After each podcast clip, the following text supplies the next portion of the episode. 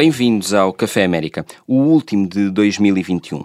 Este foi um ano de grandes mudanças, de grandes decisões, mas também de estagnação. Um ano em que, semana após semana, se falou aqui e em outros locais do que tardava em ser feito do outro lado do Atlântico, dos insucessos do mandato de Joe Biden, e aqui é impossível fugir à retirada do Afeganistão e ao processo de vacinação.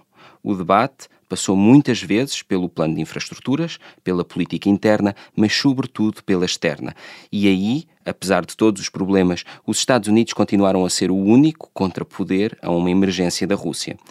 Os tempos que se, que se, aproximam, porém, não serão fáceis. Estaria enganado quem pensou que Biden seria radicalmente diferente de Trump enfrentar muitos dos desafios. Só os próximos anos poderão responder a todas as perguntas que hoje se colocam, mas hoje vamos entregar os prémios do ano e fazer um balanço destes meses de mandato de Biden. Eu sou o Carlos Diogo Santos e comigo tenho o Henrique Burnet e o Bruno Cardoso Reis. E comecemos pelo prémio para o mal do ano, o Frank Underwood. Please stop that. Stop what? Henrique, o teu prémio vai para a social-democratização da América. O, o, Carlos, é um, é um prémio uh, do, do, que me parece que pode ser um problema a, a acontecer nos Estados Unidos uhum. uh, e que, enfim, não tem que ver com uma questão meramente ideológica de ser mais ou menos social-democrata, tem que ver com o que eu acho que pode ser uma transformação dos Estados Unidos e isso pode implicar uma alteração do seu lugar no mundo.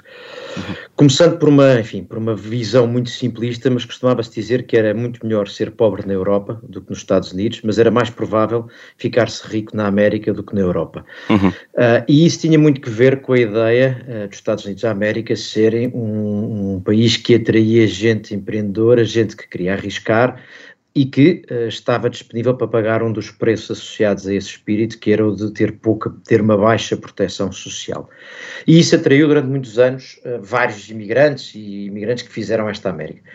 Aquilo a que estamos a assistir hoje em dia parece-me ser uma eventual transformação que pode mudar muito a América. Por um lado, uh, a América deixou de ser, de receber de braços abertos os imigrantes. Pelo contrário, olha para os imigrantes como uma ameaça e, portanto, já não são o motor da transformação económica e percebidos como um motor de, de transformação e de empreendedorismo, são vistos como uma ameaça por dentro. Isso parece-me ser um primeiro mau sinal, e um sinal de um país que passa de ser um país de inovação e de crescimento e de empreendedorismo para um país em que os que estão defendem uh, o seu modo de vida. Depois, Uh, eu tenho notado que aquilo que nós consideramos serem características essenciais dos millennials são muito mais características que nós associaríamos aos europeus, que é a ideia de fruir uhum. uh, do que de construir e de, de, ambição, e isso pode transformar essa ideia de uma América ambiciosa. Uh, e por último, uma experiência recente de Estado Social, que foi, que foi ensaiada, chamemos-lhe assim, para simplificar de novo também,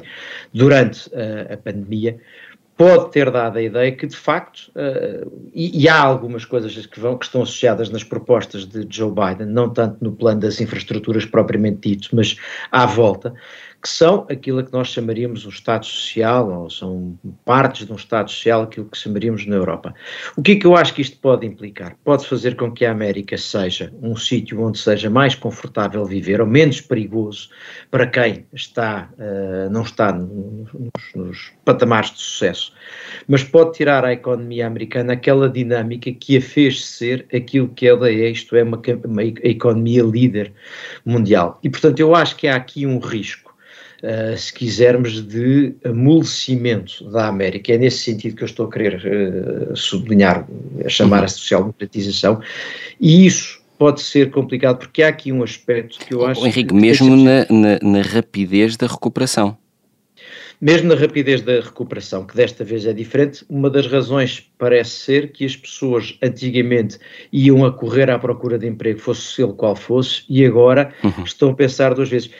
E eu julgo que isto é importante ter presente no contexto em que o confronto com a China não é, ao contrário do confronto com a Rússia, ou com a União Soviética, sobretudo ideológico.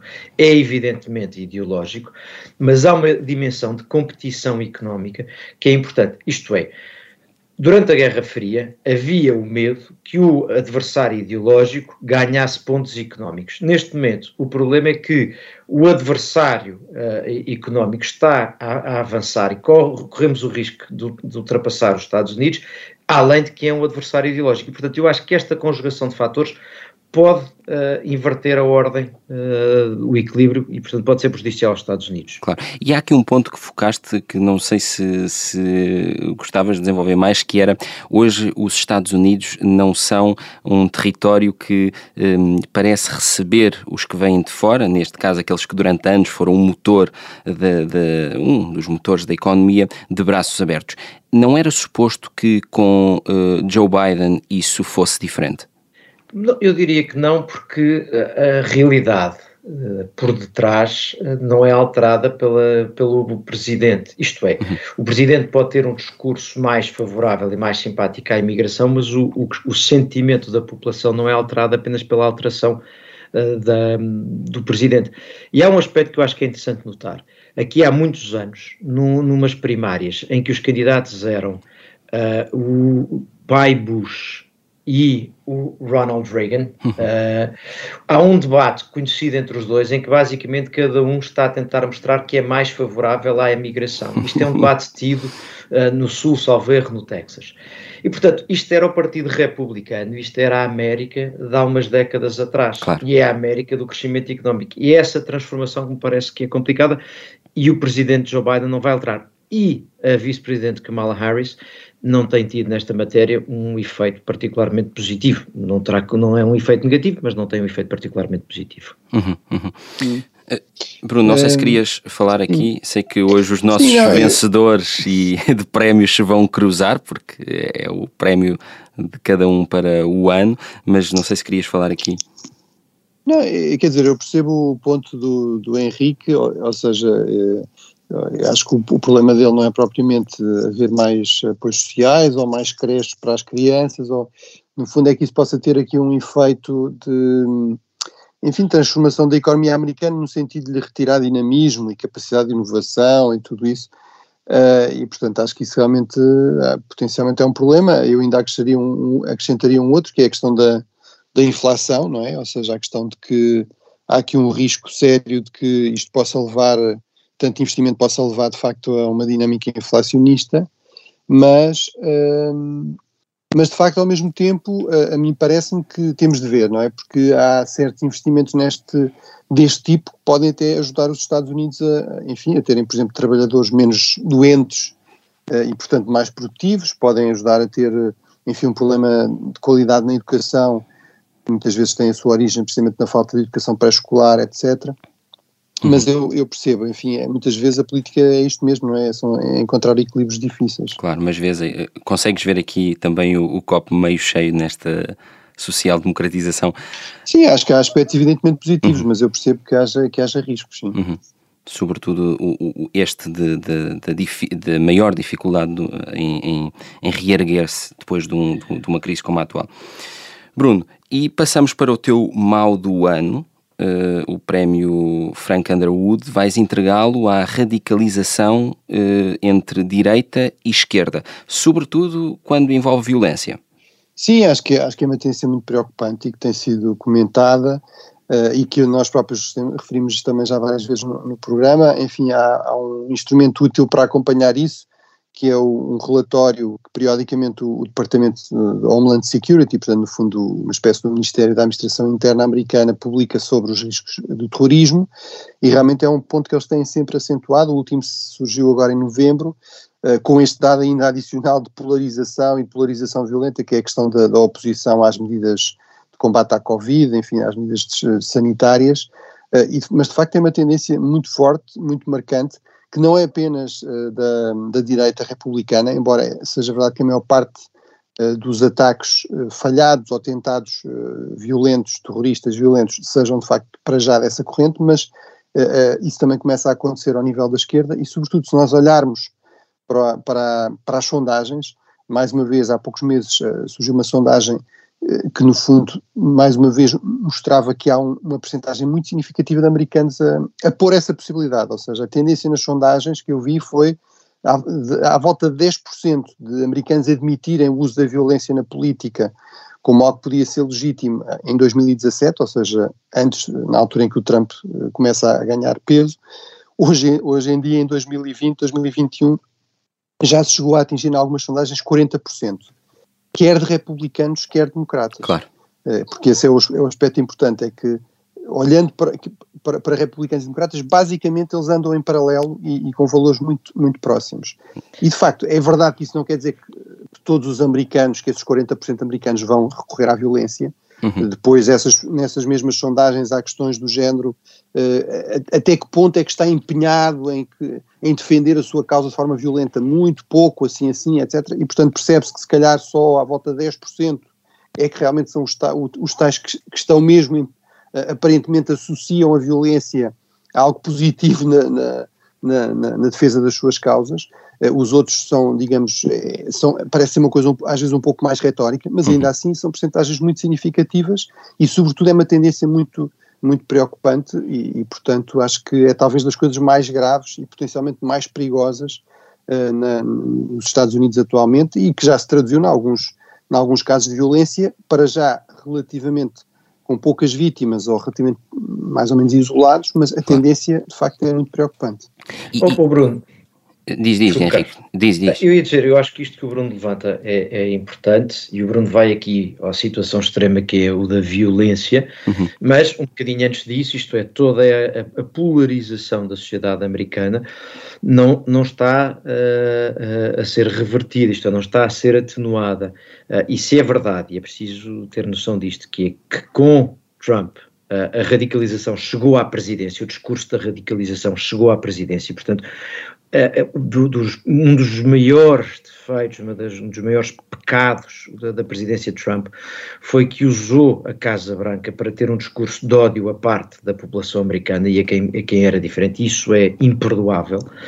A, a verdade é que depois a polarização está espalhada uh, pela, pela sociedade americana e não está a ser muito melhorada, porque há do lado, chamemos do lado à direita, do lado republicano radical, grupos, uh, muitas vezes até uh, armados, e, enfim, uhum. e viu-se viu o que foi a invasão do Capitólio, e portanto imobilizados para ações radicais. Mas depois também há todo um discurso à esquerda, nomeadamente à volta do Black Lives Matter e por aí fora, em que muitas vezes diz, uh, tolera a violência. Eu lembro quando foi as manifestações dos Black Lives Matter, quando havia comentários sobre os excessos e a violência, era dito que, enfim, é um preço a pagar, é, um, é, é uma espécie de efeito colateral indesejável, mas, mas há outras coisas. E isso é a ideia de legitimar precisamente um, duas coisas. Um, as opiniões radicais, e não dizer as opiniões radicais são isso mesmo, são radicais, são extremadas e não levam a uma sociedade onde, onde a troca, o confronto de opiniões seja viável. E dois, obviamente, começam a legitimar ações uh, que podem ser inclusivamente violentas. E isso, de facto, passamos de uma sociedade polarizada para uma sociedade perigosa. E uma sociedade perigosa, eh, enfim, pode ir dar a, a, muitos sítios. E, de facto, eu acho que o Bruno identifica aqui com razão e temos notado, uh, eu acho que temos sido unânimes aqui a notar, de facto, quer à direita, quer um discurso à esquerda, que costuma ser menos uh, violento, uhum. uh, mas, que é, mas que está, é um caldo cultural que começa a surgir por toda a América e que vai da história do cancel culture, gostem ou não gostem do termo, ao hiperidentitarismo, mas que é todo um discurso de divisão da sociedade americana e que de resto volta e meia é importado para a Europa. Exatamente. Oh, e aquilo que eu ia perguntar quando começaste a falar, Henrique, era, Bruno, consegues uh, atribuir aqui culpas, se, se, é que é possível, uh, a esta polarização com mais violência se há um repartir de culpas também entre políticos do antes recente e do agora, se isto são questões mais desta polarização que já existia na América e que por fenómenos sociais se tem vindo, uh, uh, portanto, a, a extremar, consegue-se atribuir aqui algum tipo de culpas, vislumbrar onde é que poderá estar a razão disto tudo? Sim, é, é, quer dizer, eu, eu, penso que o Henrique uh, referiu bem que, de facto, há aqui, no fundo, uma figura que se destaca nesta aceleração ou agravamento da polarização e também até de uma, de uma certa justificação da violência, enfim, que é o presidente Trump, não é? De facto, nunca tinha havido um presidente estão apostados numa, numa, numa enfim, numa dinâmica política de, de facto, divisão, de polarização, enfim, não, o Henrique te, te fez essa análise, mas o Jim Mattis, que é um, foi, foi ministro da Defesa nomeado pelo Trump, enfim, que é um militar, alguém conservador, disse exatamente isso, não é? Foi o primeiro presidente que eu conheci que estava completamente apostado, enfim, neste período de décadas, não é? Uhum. Uh, nós estamos a falar do século XIX ou do início da, da República Americana, mas uh, que, estava, que estava completamente apostado nesta, nesta divisão. Uh, e de facto o, o, culminar disso foi este assalto ao Capitólio, que é de facto um, um evento de extrema gravidade e que nunca se viu na, na história americana.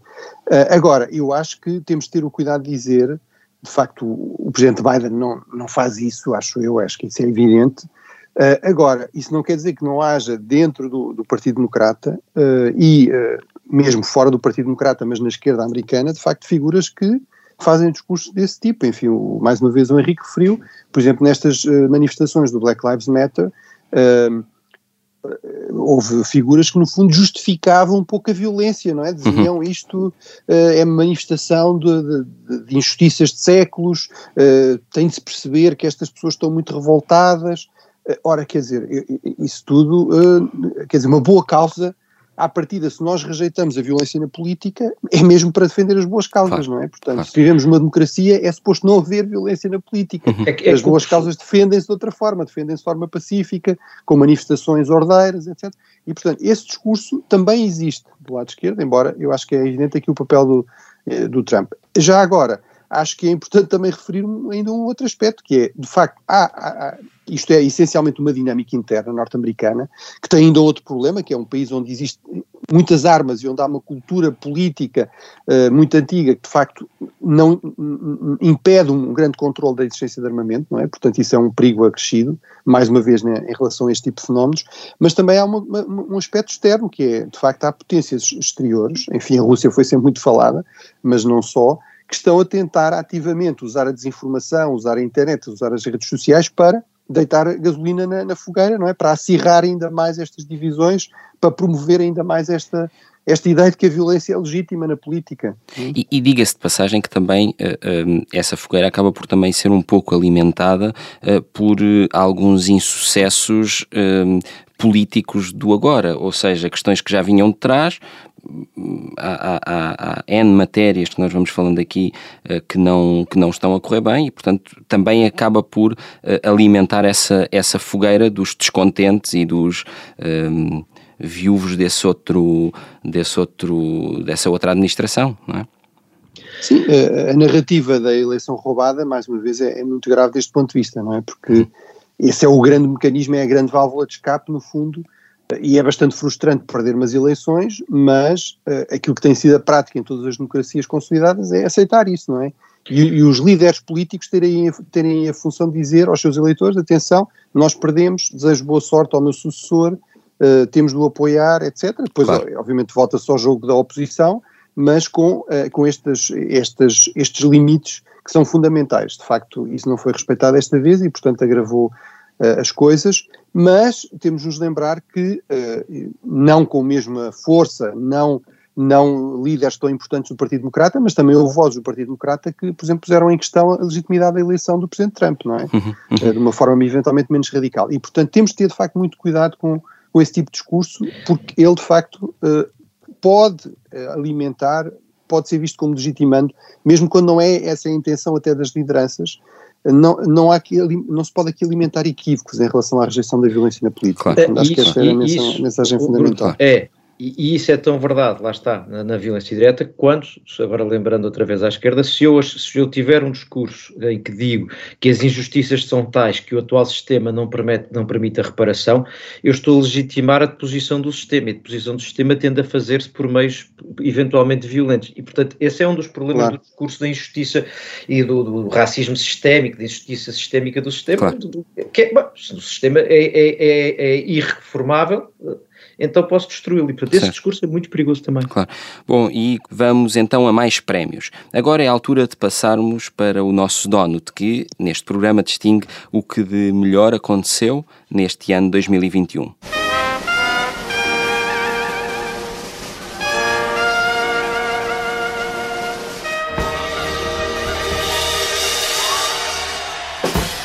Henrique, o teu donut vai para os republicanos que começaram a descolar de Trump. É, é preciso, como ponto de partida, é preciso perceber, enfim, quem acompanha o Café América não ficará surpreendido que eu diga que o Presidente Trump foi a pior coisa que aconteceu aos Estados Unidos e ao Partido Republicano uh, nos últimos, enfim, desde que eu me consigo olhar para trás e lembrar. Bastou ouvirmos a primeira uh, parte. Exato, ficou bastante claro. E, portanto, eu o, acho que, que, só o Partido Republicano pode salvar a América de Trump, de um novo, do regresso do Presidente Trump, ou uh, de outro Presidente Trump. Quando eu digo isto, quer dizer o seguinte: claro que quem ganhou estas últimas eleições foi Biden, e portanto foi o Biden que livrou a América do Presidente Trump, mas eu acho que a questão para ser resolvida precisa que o Partido Republicano também a resolva internamente e que esta ameaça desapareça. E portanto, seja os, seja os que o fazem por convicção, seja os que o fazem por oportunidade, ou seja, porque finalmente há uma oportunidade, e os que o fazem por puro oportunismo, ou seja, acham que agora conseguem aproveitar esta situação, a verdade é que todos os republicanos que de alguma forma se afastem do presidente Trump estão a contribuir para este fim. E, portanto, eu nesse sentido, e embora acho que o fazem de formas diferentes, por exemplo, não é a mesma coisa um Mitch McConnell que claramente está hoje em dia a tentar afastar-se de, de, Donald Trump e a tentar afastar Donald Trump, eu diria, enfim, talvez por oportunidade, eventualmente por oportunismo, mas está a fazê-lo e isso parece-me positivo. Obviamente é diferente de políticos republicanos como o Adam Kinzinger ou a Liz Cheney, que manifestamente não, nunca estiveram próximos do presidente Trump, que votaram pelo impeachment e, portanto, têm outra, outra atitude. Agora, são estes que são essenciais. E como digo, seja, sejam os que o fazem por razões uh, de, de, profunda objeção, sejam aqueles que o fazem porque entendem que Trump pode estar a ocupar-lhes lugar. Reparem, nesse sentido, o próprio Mike Pence, quando percebeu naquele 6 de janeiro uh, de para que lado é que tinha que pender, não teve, e, e aí não hesitou, e pendeu, pendeu para o lado de rejeitar a, a recusa do, do, da aprovação do, do, resultado eleitoral e rejeitar a invasão do Capitólio. Uh, provavelmente o Mike Pence fez, entre outras coisas, a pensar que um dia quer ser candidato presidencial uh, e não quer ser sucessor de, de, não, não quer ter o não quer ter que concorrer contra Trump e portanto quer vai ter que concorrer contra ele nas primárias e portanto quer poder enfrentá-lo e quer ter créditos. Pode ter sido por essa razão, mas todos os que o estiverem a fazer estão a tentar recuperar um partido que está, de facto, uh, muito, muito estragado por este período de Trump. E a verdade é que faz muita falta aos Estados Unidos que, que, o Partido Republicano se recupere e que recupere a sua, enfim, que não seja um partido radical. E, portanto, o meu donut são aqueles que, uh, que, que, possam uh, uh, recuperar, sanar o, o Partido Republicano.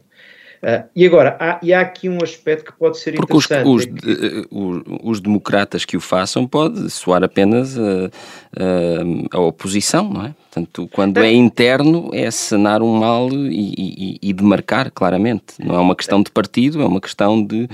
Um, um, divisão, de, divisão de, de, e, exatamente.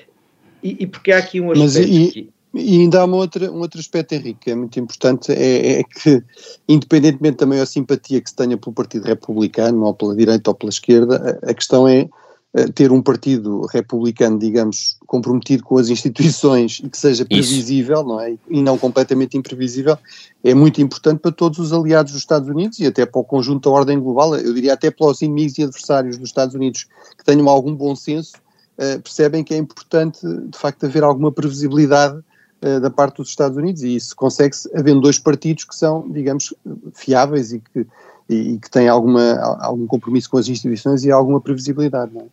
E repara, e há, e há, um aspecto aqui que me parece importante ter presente. Uh, começam a surgir algumas sondagens que indicam que, por exemplo, num confronto, uh, num novo confronto Trump-Biden, Trump poderia ganhar. E eu estou convencido que um dos fatores tem que ver com a, a, a governação económica eh, de, de, Biden, eh, seja aquela que é percebida como mais, falávamos há pouco, mais socializante, mais investimento público, seja algum insucesso, que lhe pode ser diretamente imputado ou não. O meu ponto é que Se Biden é percebido como governando economicamente à esquerda, isso pode afastar alguns dos moderados, uh, e portanto do, ah, pode afastar algum do centro, que vota democrata, mas não quer uma governação económica excessivamente à esquerda e, portanto, pode levá-los para o Partido Republicano. Portanto, de novo, se não tivermos um Partido Republicano capaz de ser moderado, a alternativa depois pode ser uma radicalização e, e, portanto,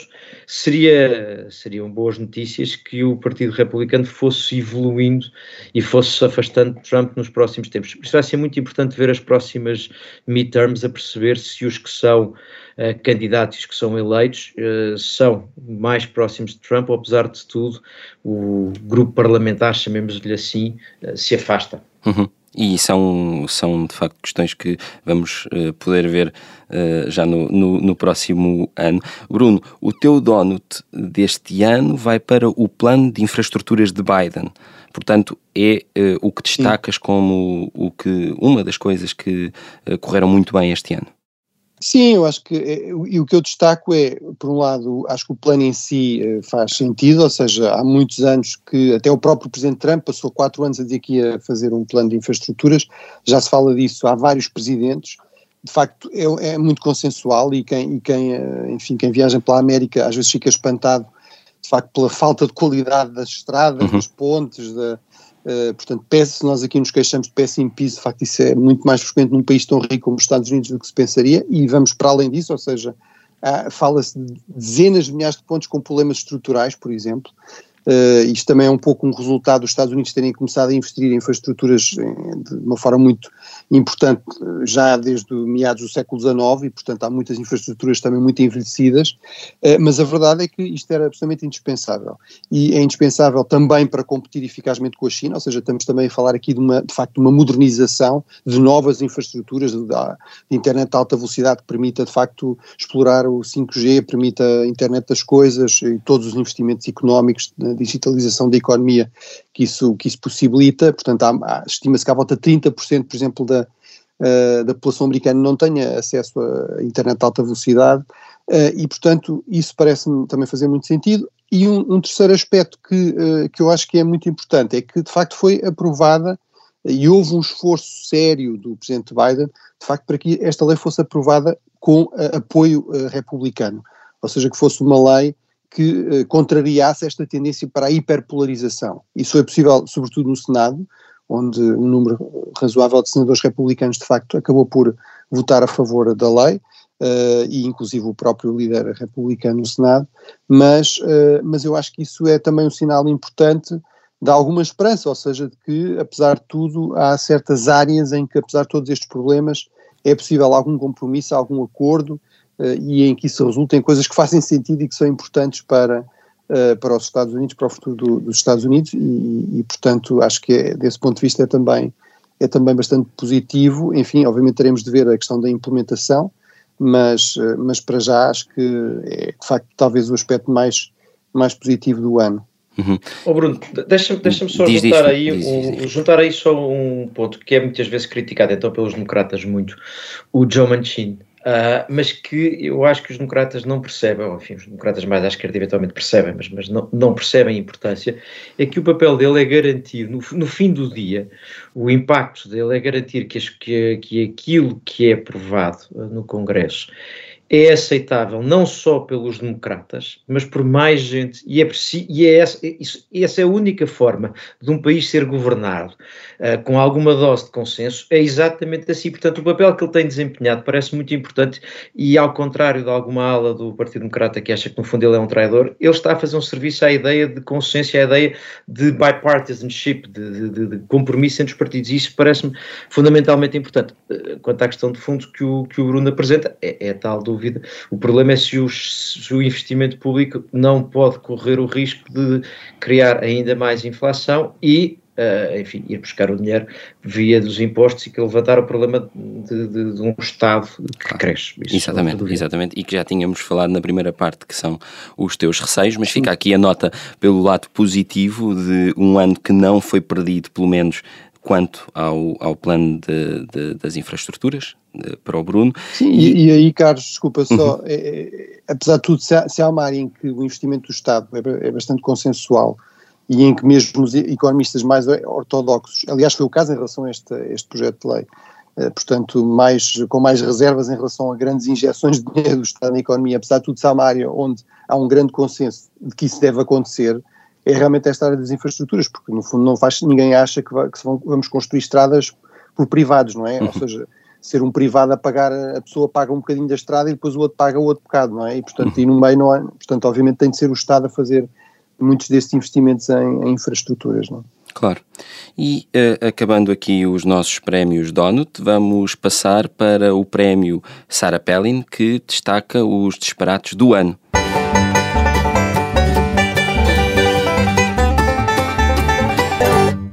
Começo eu agora com o, os disparates. Um, vou entregar o prémio do disparate do ano ao processo de vacinação nos Estados Unidos. Nós já aqui também fomos falando ao longo dos, dos, vários episódios do Café América uh, uh, na forma como os Estados Unidos não têm conseguido levar a cabo um, um, processo de vacinação bem sucedido ao nível de, de outros países, inclusivamente Portugal.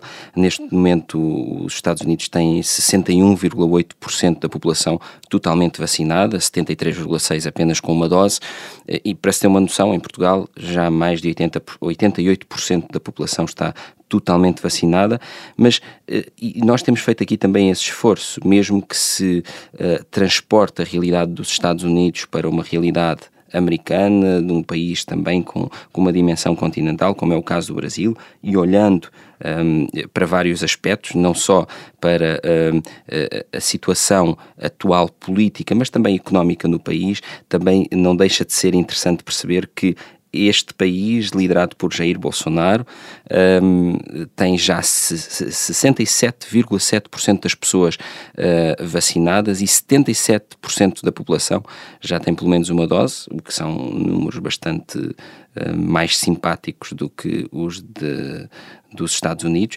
E, e depois de se, de se ter assistido a várias tentativas de tornar obrigatória a vacina, uh, com, com vários avanços e recuos e, e, e diferentes opiniões. Há seis dias o, o, o presidente Joe Biden eh, focou, e, e, eu retive isso, o dever patriótico da vacinação para combater a, a variante Omicron e disse: eh, não estamos em março de 2020 temos já 200 milhões de pessoas totalmente vacinadas, estamos preparados e sabemos mais.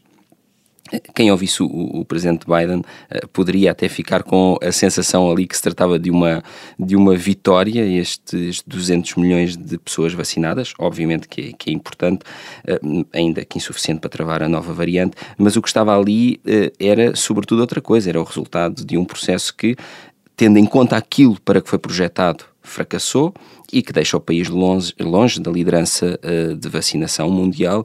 E como se tudo não bastasse, uh, assistimos também nos últimos dias ao fantasma de Donald Trump nos poucos méritos uh, que o país alcançou um, e que continua. disse o ex-presidente que, quando foi assobiado por pessoas que o apoiam em Dallas, que um, já tinha recebido a dose de reforço contra a Covid e, e aí foi apopado.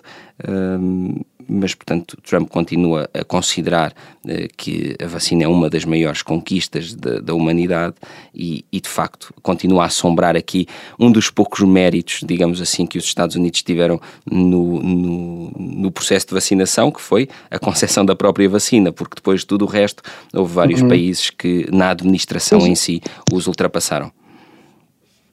Não, Carlos, quer dizer, eu, eu até hesitei porque, eh, de facto, eu acho que as vacinas são, são um verdadeiro milagre, uhum. não é? Eh, temos vacinas de uma, uma, doença completamente nova ao fim de um ano, não é? E eu acho que é justo reconhecer, sem dúvida, uh, no meio de muitas críticas aos Estados Unidos, que os Estados Unidos tiveram aí um papel absolutamente crucial, uhum. inclusive a própria administração Trump é, é, mas é isso, é isso que, que, é? que, acaba por ser irónico Agora, aqui, não é? É que... Claro, exato. Agora, eu percebo o prémio, não é? E, portanto, o, no fundo, o que, o que, me parece aqui o grande disparate é o mesmo país que uh, é crucial aqui no desenvolvimento das vacinas, uhum. embora seja justo dizer também muito graças à ciência desenvolvida na Europa e financiada claro, na Europa. Claro. Mas o caso da Pfizer é um exemplo disso, não é? Mas também com esta questão que nos deve fazer pensar que é uma vacina uh, da Pfizer que foi essencialmente desenvolvida na Europa, acaba por ser essencialmente produzida por uma farmacêutica americana e, aliás, com bastante eficiência.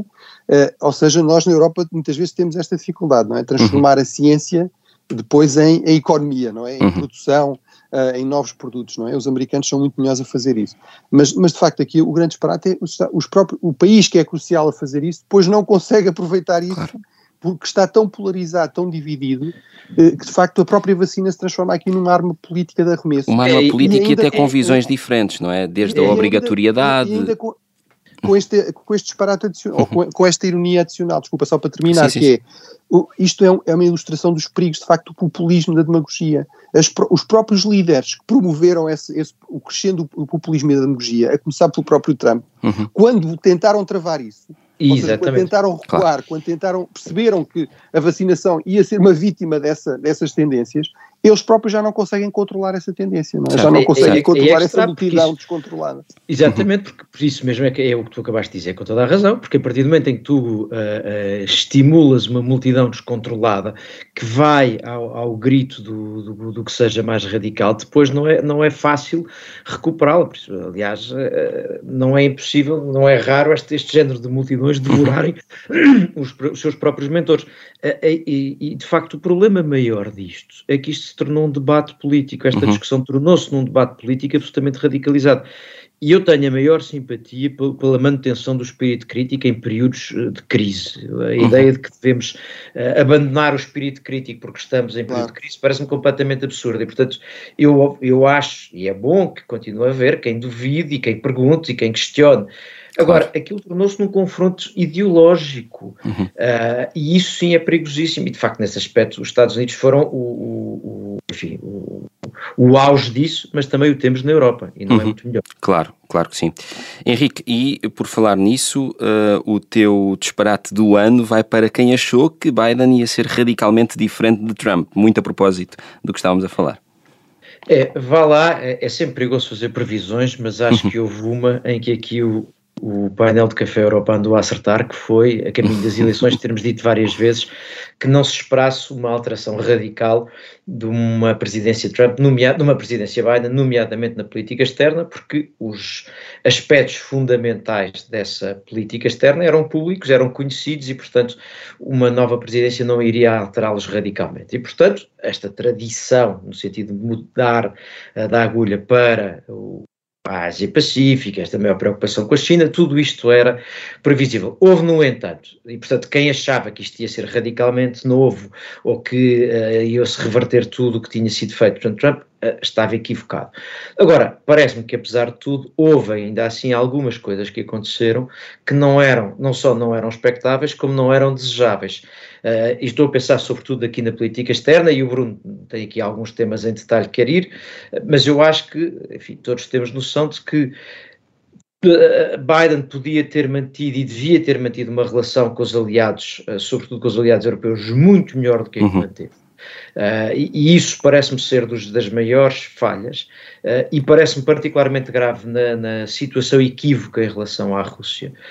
E uh, não tenho a certeza, esse é um outro ponto, não tenho a certeza se este aumentar, este escalar da tensão com a China a propósito de Taiwan não nos aproxima excessivamente de uma tensão quase militar que, que não era desejável. Claro. Mas o Bruno suponho tem aqui isto. Sim, em, em o Bruno tem dois prémios, exatamente, tem dois prémios Pelin hoje. Eu, aliás, ia pedir que fosses uh, o mais sucinto possível, porque estamos também já a acabar. Um é para a gestão da retirada do Afeganistão. Acho que dispensa muitas explicações, mas gostávamos uh, de ouvir uh, o porquê de, de achares que este é um dos disparates do ano. E outro que, que escolheste foi a Aliança de Segurança Trilateral entre os Estados Unidos, Austrália e Reino Unido.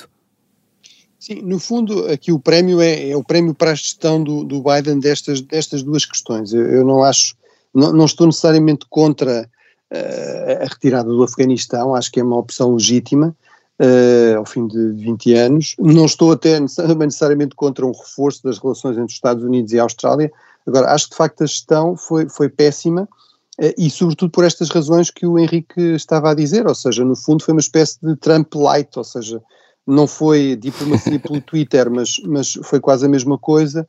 Uh, houve umas consultas form, completamente formais aos aliados europeus, no caso da, da, do Afeganistão, mas sem qualquer margem para o mínimo ajuste no calendário, na forma da retirada uh, em função daquilo que eram as preocupações dos europeus e que se, e que se revelaram de facto válidas, uh, ou no caso do, do, desta questão do, da aliança com a Austrália e o Reino Unido, a AUKUS, uh, nenhuma, nenhuma comunicação, como deve ser, com a França, no fundo, para para ter em conta as preocupações francesas e o facto da França até ser um aliado com alguma presença, inclusive militar, no, no Indo-Pacífico, tem lá territórios, tem claro. uma presença naval, enfim, militar terrestre. E em que etc. o desconforto é, foi claro, não é? E, e foi bastante claro. E, e, e, sobretudo, eu acho que isto é grave porque parece-me que pode uh, significar duas coisas, qualquer delas, de facto. Uhum.